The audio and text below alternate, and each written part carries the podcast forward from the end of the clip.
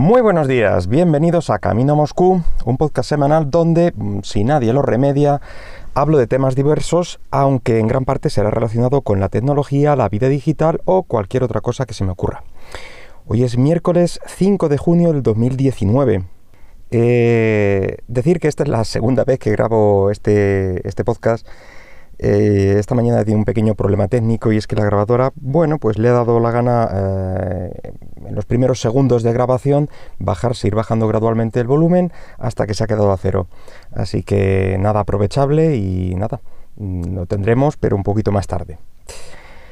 Eh, si estás medianamente interesado en la tecnología, los gadgets, etcétera, seguramente sepas que el lunes tuvo lugar la WWDC del 2019 de Apple, es decir, la World Developer Conference, que Apple celebra todos los años y evidentemente este año no podía ser menos. Y bueno, pues aquí vamos a repasar lo más relevante eh, y a ver si conseguimos hacerlo en los 10 minutos acostumbrados. Empezó presentando una actualización para el Apple TV eh, llegando a la versión tvOS 13, principalmente para acomodar los servicios que han presentado recientemente como Apple TV Plus, etc. La novedad más destacada es la llegada del multiusuario, es decir, que ahora cada usuario del dispositivo podrá introducir su propia cuenta de usuario con sus preferencias, etc.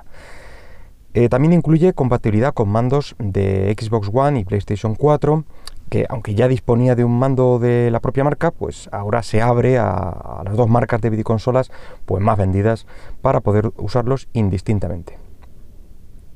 El siguiente dispositivo eh, al que presentaron su renovación fue el Apple Watch, llegando a la versión 6 del sistema operativo Watch OS y resumiendo las novedades que incluirá, bueno, pues eh, tratan de independizarlo completamente del iPhone, es decir, que no haga falta disponer en principio de un teléfono de Apple para que puedas disfrutar de él, al 100%.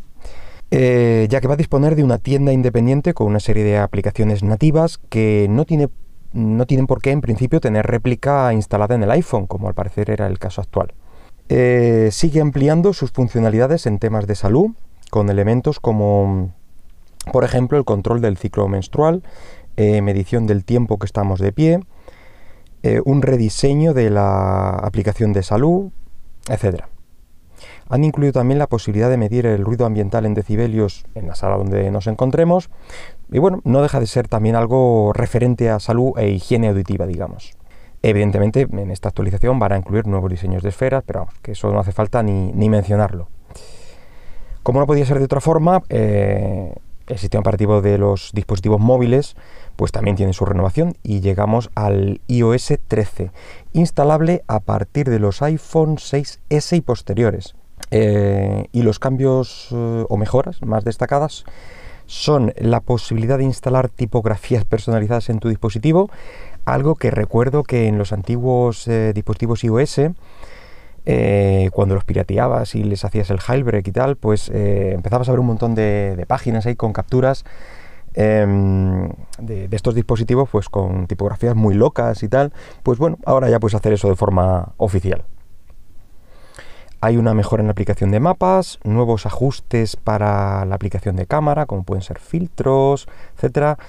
Eh, mejoras en la conexión con HomeKit, con HomePod, los AirPods, Siri, etcétera la inclusión de un modo oscuro, algo que al parecer era una petición de los usuarios de iOS desde hace tiempo.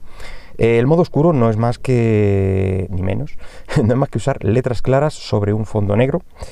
Eh, principalmente es útil cuando estás en entornos de poca luminosidad, de noche, etcétera, para poder ver mejor la pantalla, que no te deslumbre, y reducir el cansancio visual.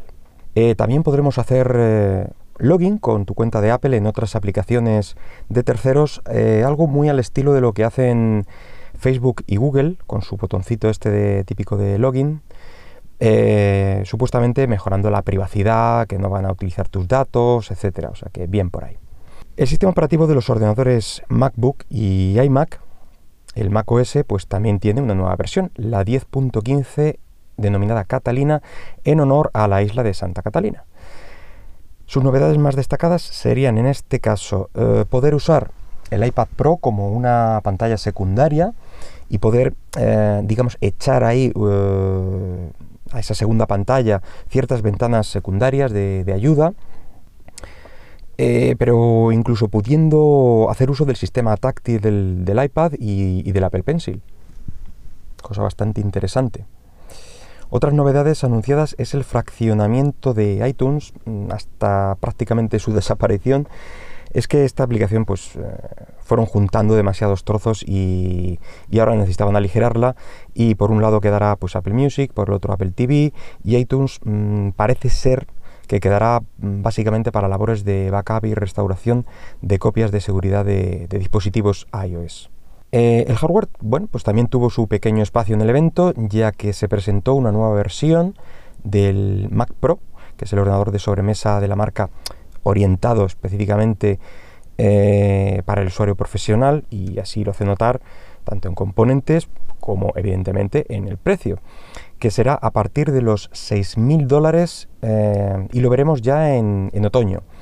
Eh, bueno, eso sí, si quieres adquirirlo junto a una de las pantallas 6K de Sony que también presentaron en el evento, habrá que aflojar pues otros 5.000 dólares, pero ojo, sin, el soporte del monitor, ya que si, quieres este soporte, pues serán otros 1.000 dólares. Eh, este punto de los 1.000 dólares por un soporte de monitor es, eh, es algo que ha escandalizado bastante a, público, a la gente, a las webs y tal. Pues a mí sinceramente no, estamos acostumbrados a este tipo de precios en, los artículos de, Apple. O sea que no sé por qué eh, esto escandaliza más que un monitor de 5.000 dólares. Pero bueno, he dejado para el final lo que a mí más me ha chocado y me ha parecido el movimiento más curioso de todo el evento, más allá de, de una renovación de sistema operativo, etc. Se trata mm, de un nuevo, nuevo entre comillas, vamos a dejarlo ahí, sistema operativo para los iPad. Lo van a denominar iPad OS y evidentemente va a estar basado en iOS 13, pero que a partir de ahora pues llevará su propio camino, aunque bueno, es de suponer que mantendrá una serie de, eh, de funcionalidad, un núcleo digamos común que permita ejecutar las mismas aplicaciones eh, iOS. Dotará a los, a los iPad de funcionalidades específicas para, la pantalla más grande de la que disponen y facilidades para la multitarea.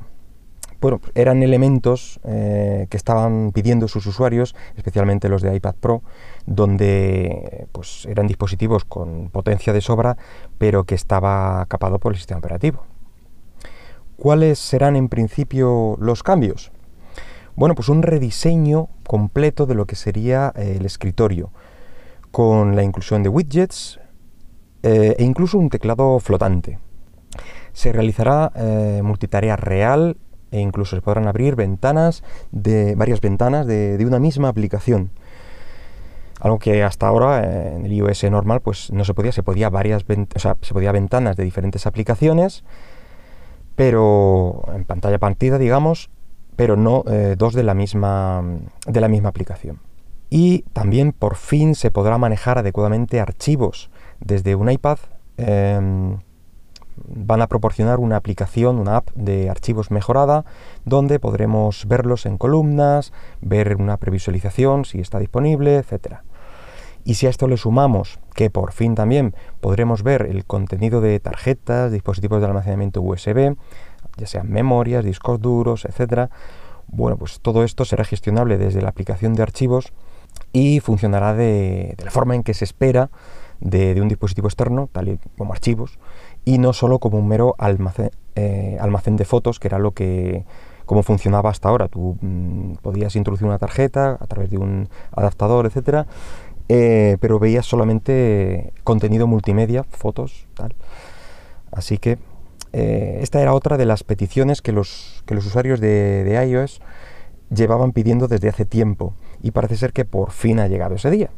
Otra novedad viene eh, por cómo se, comporta propiamente dicho el navegador de Safari y es que estará configurado como modo escritorio por defecto, es decir, que solicitará a los servidores la versión completa de las páginas en vez de la versión en formato móvil. Bueno, es algo totalmente lógico viendo todas estas mejoras qué es lo que pretenden con, los cambios, pues es lógico que este cambio se produzca. Básicamente todos estos cambios que han generado el, iPad OS son para hacer mm, de un iPad pues lo que nos llevan vendiendo ya desde hace un tiempo, que es eh, el ordenador sin ser un ordenador propiamente dicho, o el ordenador que realmente necesitas, básicamente el PC de la era post-PC. Todo este marketing, bueno, pues no podía materializarse sin, sin ciertas funciones consideradas básicas en todo PC, como por ejemplo, lo de, poder acceder de forma estándar a tus propios ficheros almacenados en, memorias o, discos externos. Con todo esto, pues queda eh, un dispositivo la mar de interesante y efectivamente bastante válido eh, como un sustituto real a cualquier ordenador completo, mm, tal y como lo conocemos a día de hoy, para una gran mayoría de usuarios, la verdad, mm, que no, requieren más allá de, pues eso, de una especie de ofimática, de consumo de, páginas y ciertas aplicaciones, pues la verdad es que lo veo bastante bien. Vamos a ver también cómo evoluciona esta rama del sistema operativo. Ah, bueno, decir también, em, este nuevo iPad OS será compatible con los siguientes iPad. Vamos a ver si tienes suerte. Eh, con el iPad Air de tercera generación, un iPad Air 2, el iPad Mini 4, el iPad Mini de quinta generación, iPads de quinta y sexta generación y los iPad Pro de 9,7, 10,5, 11 y 12,9 pulgadas. Em, aunque sea compatible con todos estos, bueno, es de esperar que cuanto más actual sea el dispositivo, pues mejor se desenvuelva el sistema operativo, especialmente con el tema de la multitarea y tal. Y bueno, nada más por hoy. Espero que el podcast haya sido de tu agrado y si lo deseas puedes dejarme algún comentario por Twitter en arroba camino Moscú. Venga, hasta luego.